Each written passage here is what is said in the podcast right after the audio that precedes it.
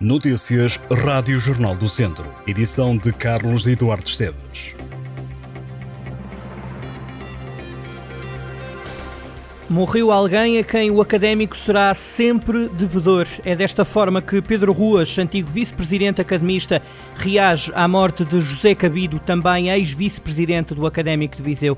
Cabido esteve na direção do Académico entre 2006 e 2022 Pedro Ruas defende que a obra de Cabido no clube está ao nível de, de António Albino, antigo presidente do Académico de Viseu, falecido há um ano. Em declarações ao Jornal do Centro, o advogado diz que, sem Cabido, o Académico de Viseu não existia e que a cidade e a região perdem um grande dirigente desportivo e um homem bom que pôs o académico muitas vezes à frente da família e do trabalho. Em nota oficial, o académico Viseu escreve que José Cabido foi, indiscutivelmente, uma das figuras mais importantes e respeitadas no processo de transformação do académico, através de uma capacidade de trabalho ímpar e de uma paixão sem limite. José Cabido morreu na noite de terça-feira, 22 de agosto, aos 68 anos. O funeral do antigo vice-presidente do Académico de Viseu está marcado para esta quinta-feira. Às três e meia da tarde haverá missa de corpo presente na Igreja Nova, em Viseu. O cortejo fúnebre sairá depois para o cemitério velho da cidade. Ao terceiro jogo, a primeira derrota, a equipa de sub-23 do Académico de Viseu perdeu em Barcelos por 3-1 frente ao Gil Vicente. Os gilistas marcaram cedo. Aos 4 minutos o Académico já estava a perder. Aos 23 minutos a equipa de Barcelos aumentou a vantagem através de uma grande penalidade. O Académico reduziu o marcador à passagem da meia hora com um golo de Rodrigo Geraldo. Na segunda parte, quando os vizienses tentavam o golo do empate aos 84 minutos, o Gil Vicente resolveu o jogo com o 3-1 final. A derrota deixa o Académico de Viseu no quarto lugar da Série A da Liga Revelação com 6 pontos. Na próxima semana, o Académico recebe o Vizela, antigo clube do agora treinador academista Nuno Braga.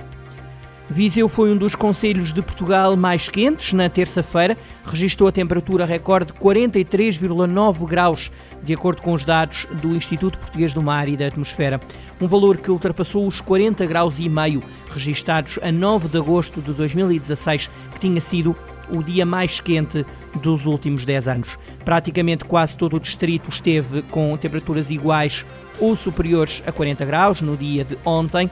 Carregal do Sal registrou 43,3 graus. Para esta quarta-feira são ainda esperados valores muito elevados da temperatura máxima do ar, que será superior a 40 graus.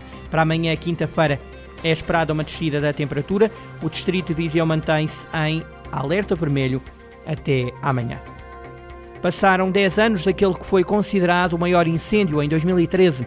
Provocou a morte de quatro bombeiros, esteve ativo mais de 10 dias e destruiu perto de 10 mil hectares de floresta no Caramulo e em quatro conselhos dos distritos de Viseu e de Aveiro.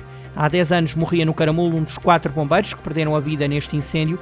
Foi Ana Rita Abreu Pereira, de 24 anos, e pertencia à Corporação dos Bombeiros Voluntários de Alcabidez.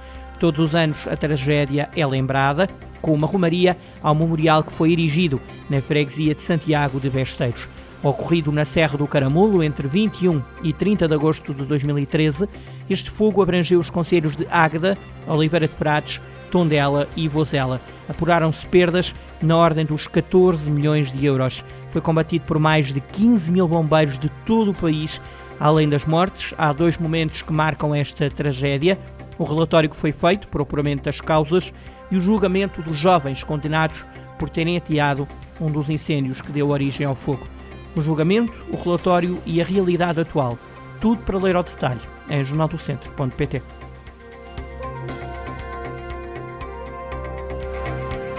Estas e outras notícias em jornaldocentro.pt.